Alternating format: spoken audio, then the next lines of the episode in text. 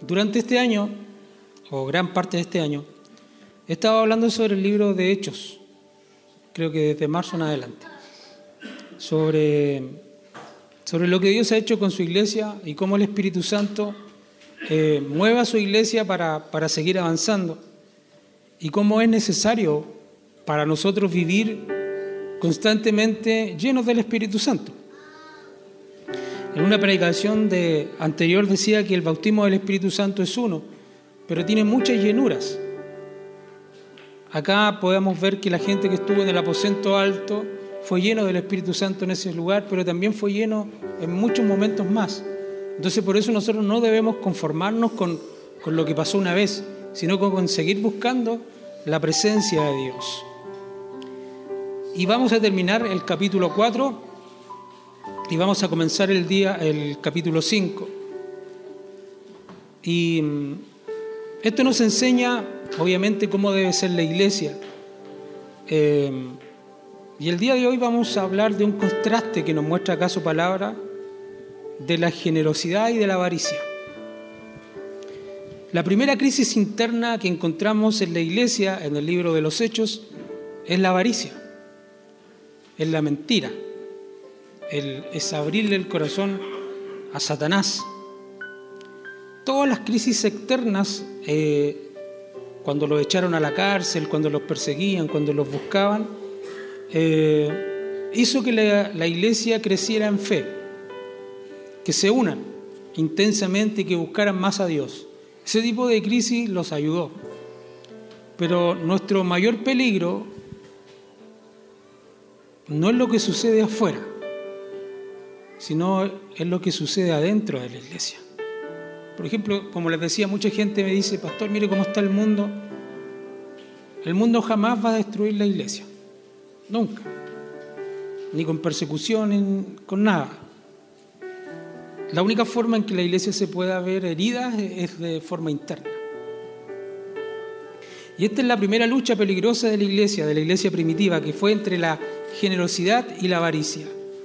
En Hechos capítulo 4, versículo 31 en adelante, vamos a terminar ese capítulo, dice, después de haber orado, tembló el lugar en que estaban reunidos y todos fueron llenos del Espíritu Santo. Nuevamente, todos fueron llenos del Espíritu Santo, no una vez, muchas veces. Y proclamaban la palabra de Dios sin temor alguno. Todos los creyentes eran de un solo sentir y, y pensar y nadie consideraba suya ninguna de sus posesiones, sino que las compartían. Los apóstoles, a su vez, con gran poder, seguían dando testimonio de la, de la resurrección del Señor, em, del Señor Jesús, y la gracia de Dios se derramaba abundantemente sobre todos ellos, pues no había ningún necesitado en la comunidad quienes poseían casas o terrenos los vendían y los llevaban el dinero de las ventas y las entregaban a los apóstoles para que distribuyeran cada uno según su necesidad. José, un levita natural de Chipre, a quien los apóstoles llamaban Bernabé, que significa consolador, vendió un terreno que poseía, llevó el dinero y lo puso a disposición de los apóstoles. Aquí vemos una iglesia generosa, Vemos a un hombre, Bernabé, que era un hombre que siempre estaba evitando los conflictos, que siempre buscaba el hecho de, buscar una conciliación. Era un consolador. Y este hombre tenía un terreno y lo vendió y puso todo a disposición de los apóstoles. La última vez, la última predicación, yo dije que esto no es comunismo, pero yo he conversado con gente, incluso de líderes, que, políticos que hablan de, este tipo de, o de esta parte de la Biblia como comunismo. Incluso presentan a Jesús como, como un comunista. Pero acá ellos vendían sus terrenos, pero no obligados. Esto era un mover del Espíritu Santo.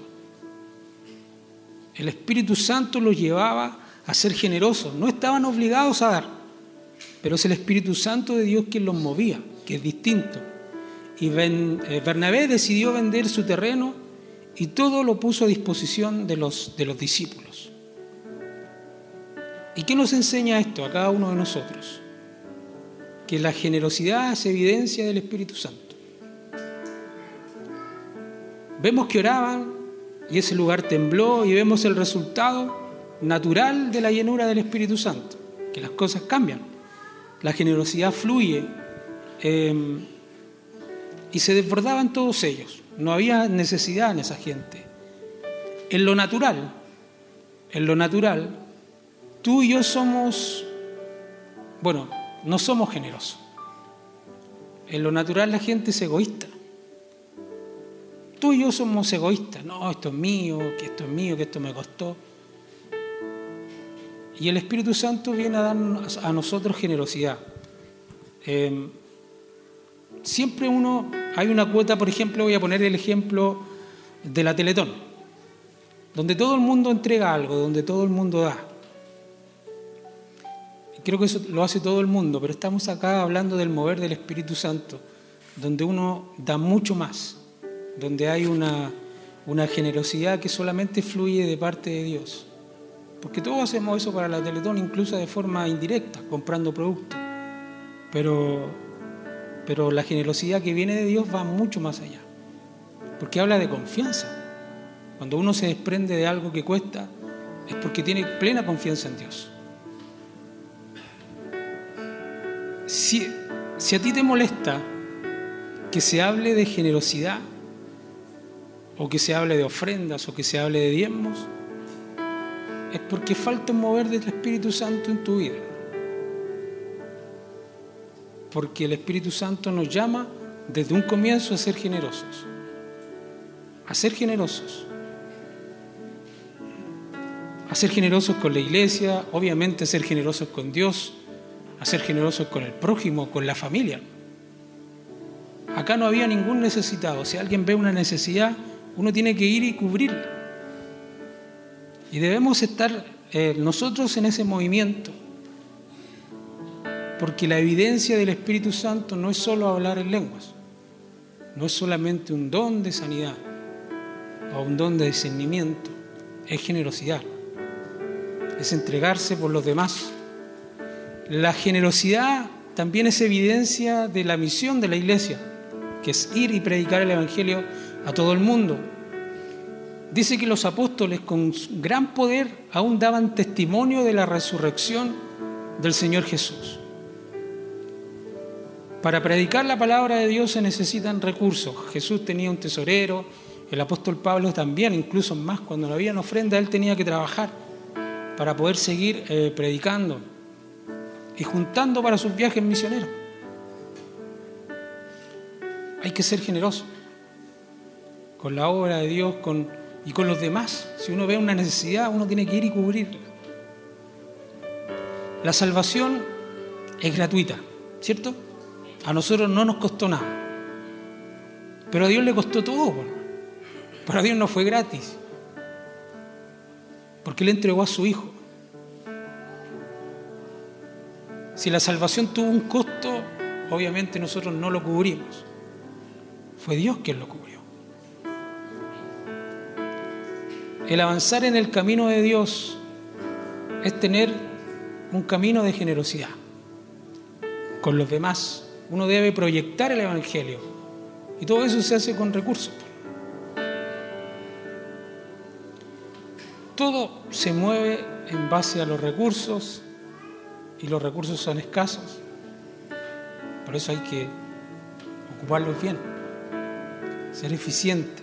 Los cristianos de la iglesia primitiva eh, llegaron a todas partes y si fueron capaces de eh, predicar el Evangelio en muchas partes del mundo conocido en ese tiempo fue gracias a la generosidad de la gente y porque amaban a Dios y porque demostraban el amor a Dios dando. Otra parte importante de la generosidad, que la generosidad es unidad. Dice que, que los creyentes eran de un solo sentir eran de un solo sentir y pensar. Es raro, bueno, todo el mundo tiene conflicto, pero la gente generosa por lo general nunca tiene conflictos grandes, sabe cómo salir de ellos o pone su, su confianza en Dios. Pero es la avaricia la que separa. Es la avaricia la que produce conflicto. ¿Saben que por dinero es por lo que más se separa la gente? Por el divorcio. Cuando hay divorcio es por dinero, es la causa mayor por la cual se divorcia la gente.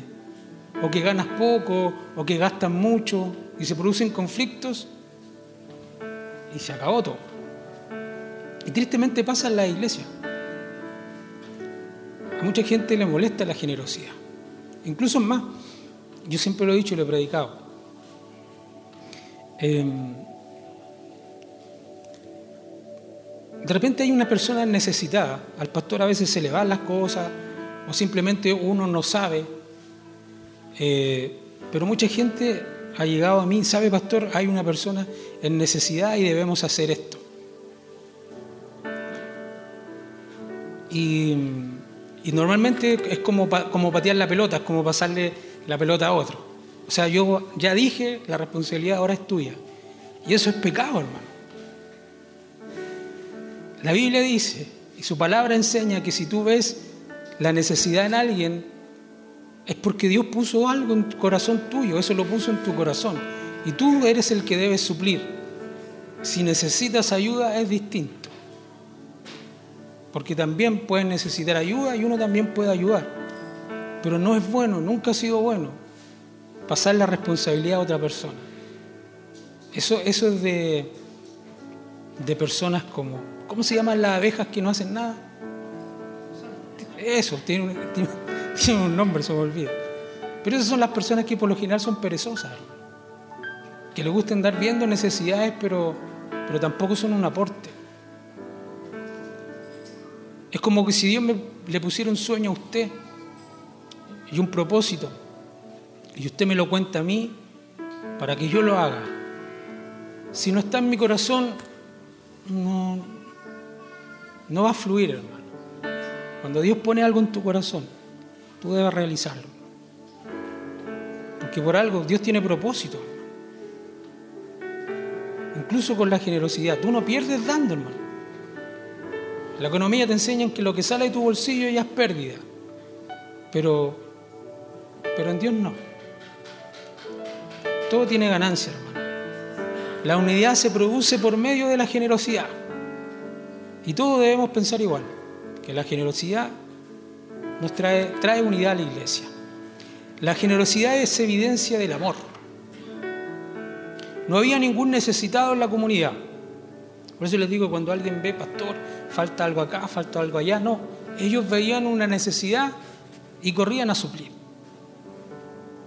Y corrían a suplir. Cuando usted ve una necesidad debe decir, ya, aquí puedo servir yo. Es aquí donde yo puedo servir. Hablo de un amor que desborda.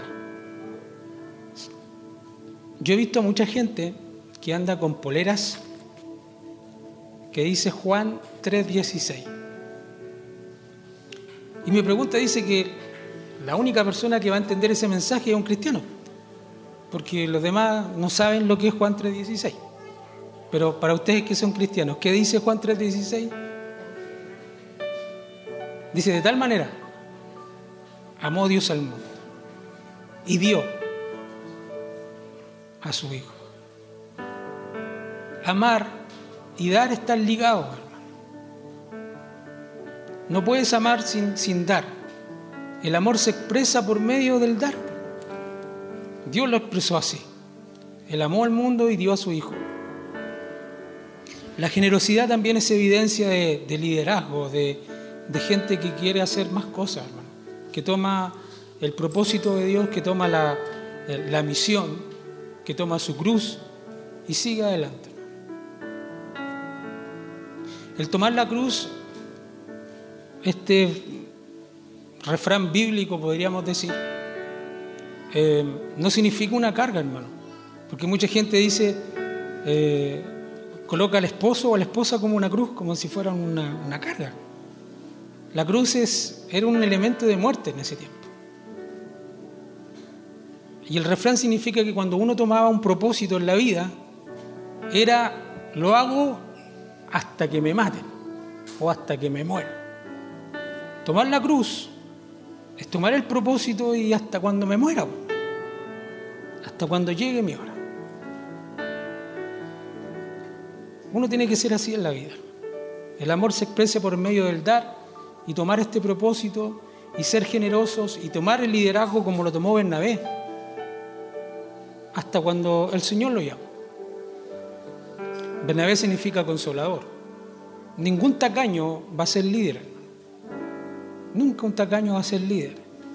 Este Bernabé que vende un terreno y lo da a los apóstoles, este es el mismo que cuando Saulo de Tarso se convierte, fue el único que, que se preocupó de él porque todos los demás le tenían miedo. Bernabé se dedicó a, a discipularlo. Él invirtió tiempo en, en Pablo. Seguramente tomaron un café muchas veces. Se dio el tiempo de discipularlo. Incluso lo llevó en su primer viaje de misionero. Bernabé invirtió en una persona. Tiempo, problemas, conflictos que les pudo traer pero es lo que debemos hacer nosotros por alguna persona que, que quizá antes era muy malo. Pero Dios cambia a las personas. Uno tiene que creer en el perdón y en la... Mm, ¿Cómo se me va esta palabra? Tiene que estar siempre en nuestra vida y ahora se me va. Uno tiene que creer en el arrepentimiento. Porque si tú te arrepientes, a ti te gustaría que te creyeran, ¿no? Entonces tú debes honrar eso, el arrepentimiento en la gente. Si él dice que se arrepintió, a lo mejor sí, por hermano. Y debemos hablar y predicar de su palabra. Pablo escribe la mayor parte de, del, Antiguo, del Nuevo Testamento. Porque una persona la invirtió en él, en este caso Bernabé. Tengo tiempo para ti invierto en tu vida. Y es lo que debemos hacer. No se trata de ser generosos con la iglesia. Uno debe ser generoso con la iglesia. Pero iglesia somos todos nosotros. Nosotros somos iglesia. Invertir tiempo en personas, en familia. Nunca una palabra de Dios va, va a llegar vacía, hermano. Tú tienes que hablar, tú tienes que predicar. La generosidad es evidencia de confianza. Nos dicen muchas veces eh, que llevaban lo que tenían y lo colocaban a disposición de los apóstoles. Ellos no pensaban de que quizás los apóstoles iban a hacer mal con, con su dinero. Uno debe confiar, hermano, en la integridad de los líderes. Hemos visto por los medios de comunicación, incluso a mí me lo dicen, ah, ustedes son pastores, ah, ustedes son millonarios, tienen como tres autos, cuatro casas. Yo les digo, no, esa es la realidad de, de malas administraciones de un par de iglesias. Pero si ustedes supieran que la mayoría de la iglesia no es así, le dije. Pero ustedes tienen que confiar en Dios, hermano. Tienen que tener confianza. Porque no es digno andar mendigando. La iglesia no tiene por qué mendigar. La iglesia debe ser generosa. Y deben confiar en la, en la integridad de sus líderes del liderazgo. La iglesia primitiva era así, era de esta manera. Ahora repito, que los malos ejemplos no enfríen nuestro corazón, porque sé que sucede, pero que los malos ejemplos no endurezcan nuestro corazón. La generosidad es un movimiento y es un fluir del Espíritu Santo. Y vamos a pasar al capítulo 5 Antiguamente la Biblia no tenía capítulos y no tenía versículos. Era un solo texto, por libros.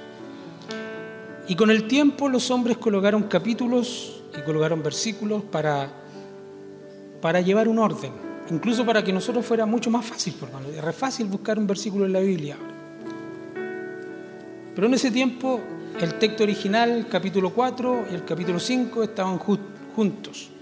Y acá nos da un contraste. Capítulo 5, los versículos 1 en adelante. Dice, un hombre llamado Ananías también vendió una propiedad y en complicidad con su esposa, Zafira, se quedó con parte del dinero. Puso el resto a disposición de los apóstoles. Ananías le declaró, le declaró a Pedro que es imposible, o sea, Ananías le declaró Pedro, ¿cómo es posible que Satanás haya llenado tu corazón para que mintieras al Espíritu Santo y te quedaras con parte del dinero que recibiste por el terreno? ¿Acaso no era tuyo antes de venderlo? Y una vez vendido, ¿no estaba el dinero en tu poder? ¿Cómo se te ocurrió hacer esto? No han mentido a los hombres, sino a Dios. Y al oír estas palabras, Anonías cayó muerto y un gran terror se expandió por todos, por todos los que se enteraron. Y sucedió entonces que se acercaron los jóvenes, em, envolvieron el cuerpo y se lo llevaron y le dieron sepultura. Y unas tres horas más tarde entró la esposa, sin saber lo que había ocurrido. Dime, le preguntó Pedro, ¿vendieron ustedes un terreno por tal precio? Sí, dijo ella, por tal precio. Porque se pusieron de acuerdo para poner a prueba el Espíritu Santo del Señor, les recriminó Pedro. Mira, los que sepultaron a tu esposo acaban de regresar y ahora te llevan a ti. En ese mismo instante cayó muerta a los pies de Pedro. Entonces entraron los jóvenes y al verla muerta se la llevaron y le dieron sepultura al lado de su esposo.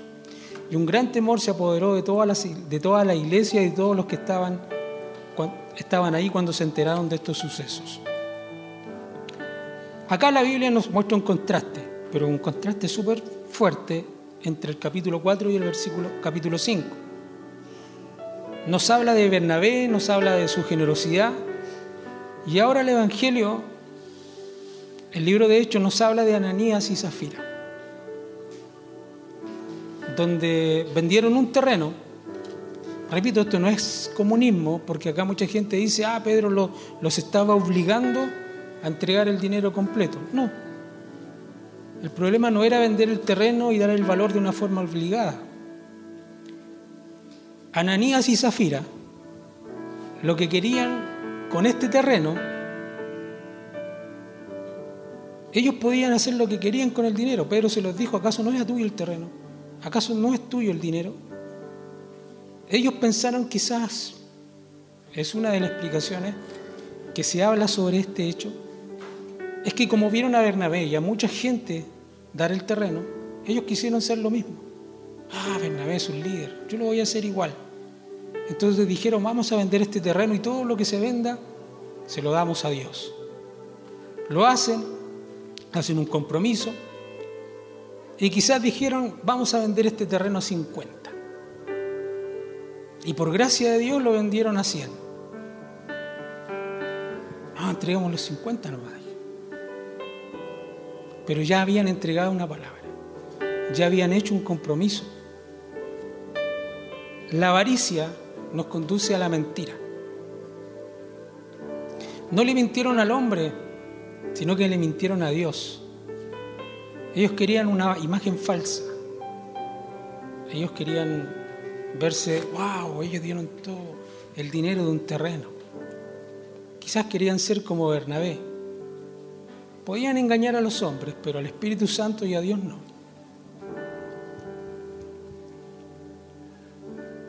Si yo preguntara, bueno, también no voy a preguntar aquí con lo que preguntaba afuera, porque siempre sale este discurso oye, tú más Y hay gente que me ha dicho que sí, pero sé que lo dice que sí porque, porque quiere quedar bien, pero uno sabe que no.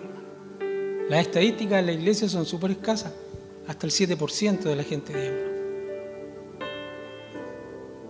O sea, le dije yo, están mintiendo a esta persona. Yo le dije, tú puedes engañar a todo el mundo, pero a Dios no se le engaña. No podemos decir esto cuando somos otra cosa. La avaricia nos lleva a la mentira. El querer aparentar nos lleva a mentir. Con cosas de iglesia, con cosas del trabajo, de siempre querer ser más, de que ser el más visto, que me feliciten por algo que quizás yo no hice. La avaricia, el reconocimiento de manera injusta nos lleva a mentir. Nos lleva a mostrar una imagen que no somos. La avaricia es obra de demonios. Algunos me están. El pastor le está poniendo mucho color. porque algunos se sienten heridos quizás. Pablo le dice, Pedro le dice, ¿cómo es posible que Satanás haya llenado tu corazón? La avaricia no viene de Dios. El otro que vemos en la Biblia lleno de Satanás se llamaba Judas. Judas era el tesorero de Jesús y en el libro de Juan dice que él metía la mano a la bolsa y sacaba dinero de, de la tesorería de los discípulos.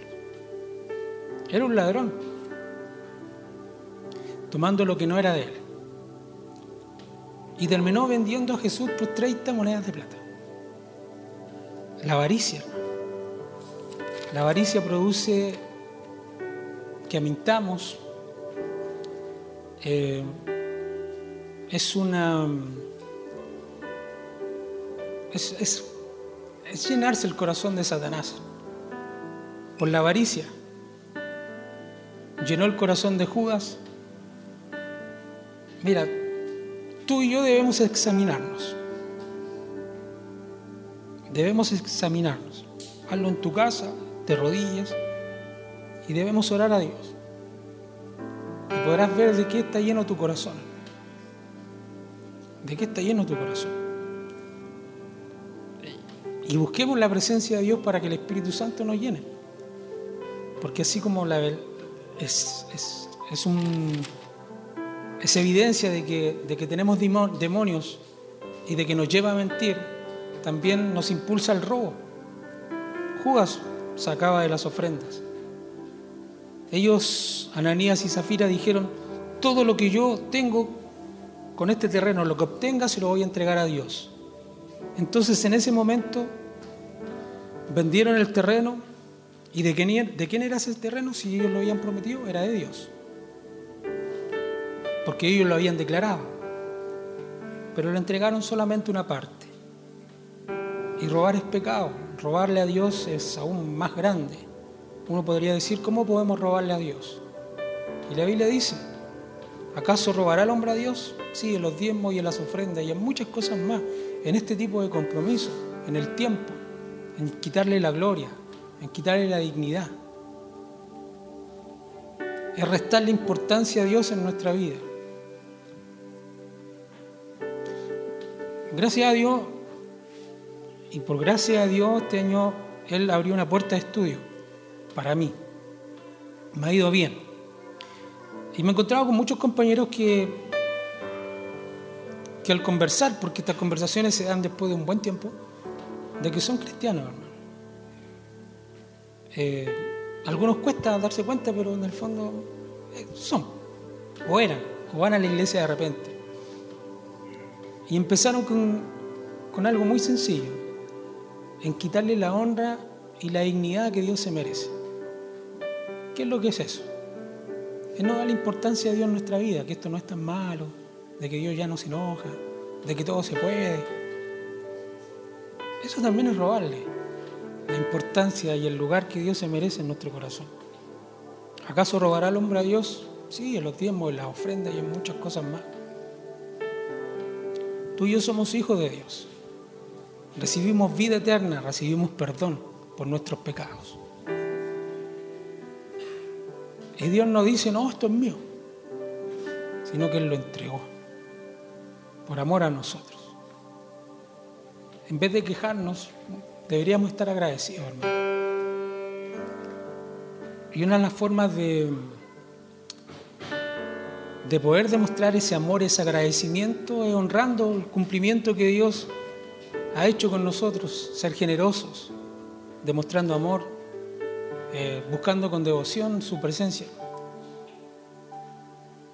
Porque por, más que el mundo eh, parezca demasiado intelectual, hermano, porque a mí me han dicho, tampoco soy tan fastidioso, o sea, uno habla cuando tiene que hablar, pero como está muy, muy de moda el tema de, de los movimientos, de la ideología. A mí me han dicho, em, te falta literatura, te falta leer. Ya yo le digo, recomiéndame un libro. Pero donde justifique bien lo que tú quieres y que no sea ideología. Porque no existen. Si tú me dices, ah, te falta leer, se lo dije a uno, recomiéndame un libro. Pero que sea, que no sea ideológico, sí. Porque no existen. Entonces yo ahí tampoco de forma fanática, porque tampoco quiero pelear allá. Quiero llevarme bien con todo. Pero hay que poner el nombre de Dios siempre en alto.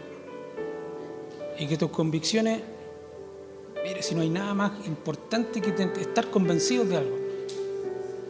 ¿Ustedes están convencidos de que Dios es real? Porque ese debe ser una convicción, ese debe ser lo que nos da movimiento en nuestra vida. Está bien que la gente, porque no cree en Dios, crea en otras cosas, porque no han tenido y Dios no se le ha presentado en el camino. Sí, pero Dios es real. Y Dios es el que cambia la vida. Dios es el que sana el corazón del hombre. Y uno tiene que invertir en esa gente, hermano, tiempo y, pedirle a Dios sabiduría, hermano. Tengo, yo lo voy a decir con todo el respeto del mundo y el cariño que les tengo. Em, conozco de gente que en otros países, esto sucedió, sucedió en Guatemala, que están prohibiendo predicar la palabra de Dios en el metro. Ella antes se predicaba en el metro, pero ya no dejan predicar en el metro. Y mucha gente está diciendo, ah, este tiempo de la persecución nos está encerrando la boca. Y un día conversaba yo con esta, porque uno conoce gente y conversábamos. Yo le dije, yo no, ¿por qué culpa al mundo? ¿Acaso eso no puede ser culpa de nosotros? Porque nosotros muchas veces predicamos muy mal el Evangelio, hermano. Una persona que va en el metro por lo general va cansada. Y si tú le tu predicación es te vas a ir al infierno porque eres un sodomita, un tal por cual, lo más probable es que se levanten, se molesten y te peguen. Pero tú vas a decir, me pegaron por causa del Evangelio. También conozco un caso acá en Talca, donde había una persona comiendo con su familia en el Vía Láctea. Pasó una persona predicando y los mandó al infierno, los trató pésimo. Él se levantó y le pegó. Muchas veces se cierran las puertas por nuestras formas. ¿De cuándo el Evangelio dejaron de ser buenas noticias? ¿En qué momento dejaron de ser buenas noticias? si bien nos persiguen, muchas de las cosas por las cuales nos persiguen es por nuestra culpa, hermano. Por eso uno debe pedirle a Dios y al Espíritu Santo, dame discernimiento, dame las palabras justas. Porque a mí no me gustaría que me dijeran, te vas a ir al infierno tal por cual que aquí y allá. Yo puedo aguantar. A mí yo me convertí, no sé si es pecado o no.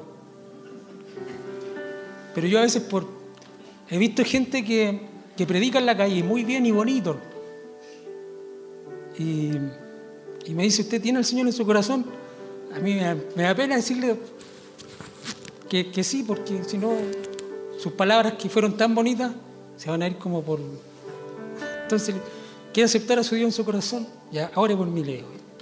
Aunque yo soy cristiano, pero hay gente que predica bonito, hermano. Y en la calle se da el tiempo de decirte cosas bonitas. Yo a veces prefiero escucharlos porque se están esforzando, digo yo. Entonces no puedo ser pesado. Y me he convertido dos o tres veces ya con ellos porque ¿quiere aceptar al Señor? Sí, le digo De nuevo. Pero uno tiene que saber conversar, predicar. y no le estoy diciendo que, no, hermano, nadie se quiere al infierno. La gente que no conoce a Dios menos, pues sí, no tienen idea de lo que es el infierno. Menos van a saber quién es Dios. Entonces, las buenas noticias siguen siendo buenas noticias. No sea un diario amarillista como, como la televisión. Pidamos al Espíritu Santo sabiduría y palabra. La avaricia impulsa el robo. El gobierno te roba. Ahí se te van todos los impuestos por gasolina, por los compras. Ahí se te va todo el dinero. La avaricia es evidencia de un corazón enfermo. La versión bíblica de la Biblia de las Américas dice, ¿por qué concebiste este asunto en tu corazón? Mateo 6:21, Jesús hablando dice, donde está tu tesoro, allí está tu corazón. El dinero no se trata de economía o de ir ganando, sino que se trata de un asunto del corazón. Eh, mi generosidad o la avaricia es una lucha en el corazón, donde yo tengo mi tesoro. Los diezmos, las ofrendas, el prójimo, ah, con tu familia, con tu esposa, no es un asunto de economía, es un asunto del corazón. Tristemente, la gente que más da es la que menos tiene. Cuando uno dice, tendría que ser al revés, pero siempre es así. No es un asunto de economía, es un asunto del corazón. Por eso cuando tú a Dios le pidas más, también pídele por tu corazón. Que no te enamore lo material, que no te enamore el querer ser como los demás. Pídele a Dios para poder dar más, hermano, que sea el propósito de poder bendecir a más gente. Ananías y Zafira se pusieron de acuerdo. Pedro le dice, ustedes oye vendieron el terreno en tanto y, me entregaron tanto, sí, dice, y cae muerto. Luego esperó a la esposa, oye, ustedes vendieron en tanto el terreno, sí, dije, lo vendemos en tanto. Y también cayó muerto. La avaricia es contagiosa. Y debemos tener cuidado con quién hablamos y con quién nos juntamos. Si tú tienes amigos que solamente hablan de cosas, y no del reino de Dios, porque hay avaricia en ese corazón. Y eso se pega. La avaricia produce muerte. Dios no va a matar a nadie hoy día. Pero debemos trabajar con nuestro corazón. Eh, porque si llega una muerte espiritual, si llega una muerte emocional en nuestra vida.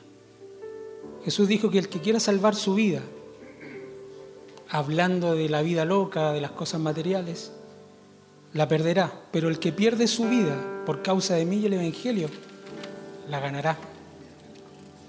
La mayor mentira que tenemos nosotros y que el, enemigo nos, nos siembra acá en la cabeza es que nosotros somos dueños de nuestra vida.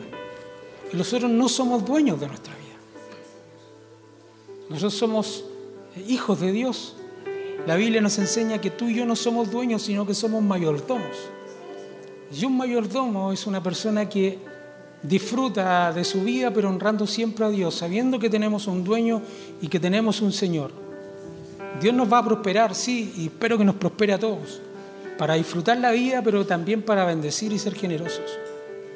Jesús cuenta la historia de tres hombres, donde un dueño se va de viaje por un tiempo y a uno le deja cinco talentos, a otro le deja dos talentos y a uno le deja un talento.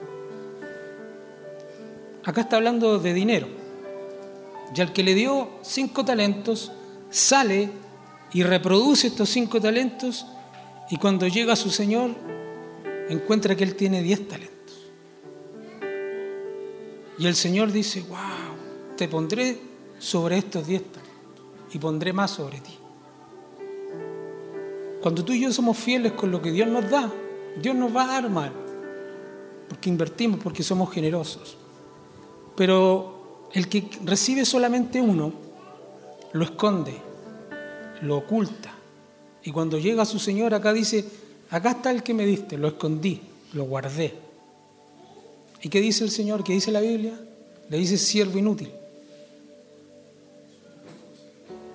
Le arrebató el uno que tenía y se lo da al que tenía diez. Qué injusto dice uno. No, no, Dios no es injusto. es que Dios demanda de nosotros y de mi vida y de tu vida es que seamos buenos mayordomos, de que seamos generosos. Nada de lo que uno saque de su bolsillo por la obra de Dios y por los demás va a caer en saco roto. Es una inversión en los demás. En tu familia, en tus hijos, en tu esposa, en tu esposo. ¿Qué domina tu vida? Es la pregunta que debemos hacer. ¿Qué domina nuestra vida? Esa lucha entre la generosidad y la avaricia, ¿quién gana en nuestra vida? Uno produce vida y el otro produce muerte. Y una vida transformada, una vida transformada eh, comparte generosamente lo que Dios nos ha dado. Jesús dijo, nadie tiene mayor amor que este, que el que da su vida por, por sus amigos. No hay amor más grande que el que Dios nos ha dado y eso es lo que uno tiene que compartir. Eso es lo que uno tiene que dar. Y invertir en el reino de Dios, en la iglesia, confiar en los líderes, invertir en nuestros hermanos. Si uno ve una necesidad en alguien, suplirla. Porque Dios nos manda a eso, a que seamos una comunidad generosa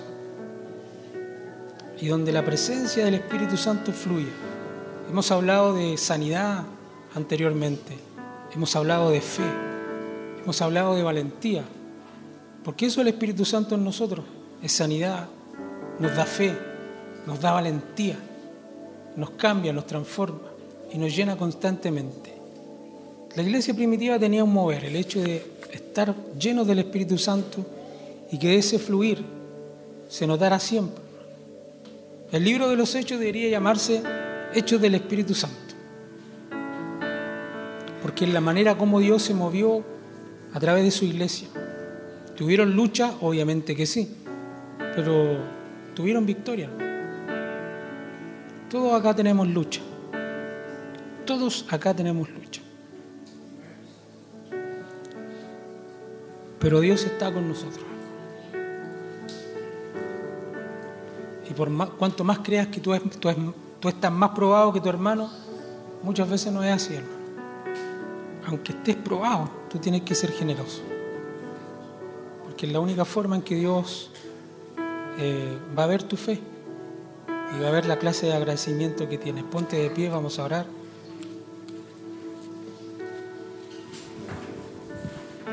Cierra tus ojos, levanta tus manos. Padre bueno, queremos darte gracias, Señor, esta hora de la tarde, Dios, como primer día de la semana, reconociendo primeramente tu gran amor y tu misericordia. Tu gran amor y tu misericordia Tú has sido bueno con cada uno de nosotros, Dios. Señor, perdona porque muchas veces no hemos visto tu rostro, nos hemos quejado. Pensamos que la escasez es un castigo. Pensamos que lo que está pasando, Dios, es, es malo, pero tú estás con nosotros, Dios. Llena nuestro corazón el día de hoy, llena nuestra vida, Dios, que la avaricia Señor, y que el diablo no llene nuestro corazón, sino que tu Espíritu Santo, Dios, tu Espíritu Santo, Dios, llene nuestra vida, Dios, y podamos ser personas generosas, Señor, con la iglesia, con la familia, Dios, ser personas que no tienen miedo, ser personas confiadas, Dios. Ser personas confiadas, Señor Jesús. Llena nuestra vida, Dios. Tú nos guardas, tú nos cuidas, Señor. Y danos fe. Tú eres el autor y el consumador de la fe, Dios. Eres el autor y el consumador de la fe, Señor. Llena nuestra vida, llena nuestro corazón el día de hoy.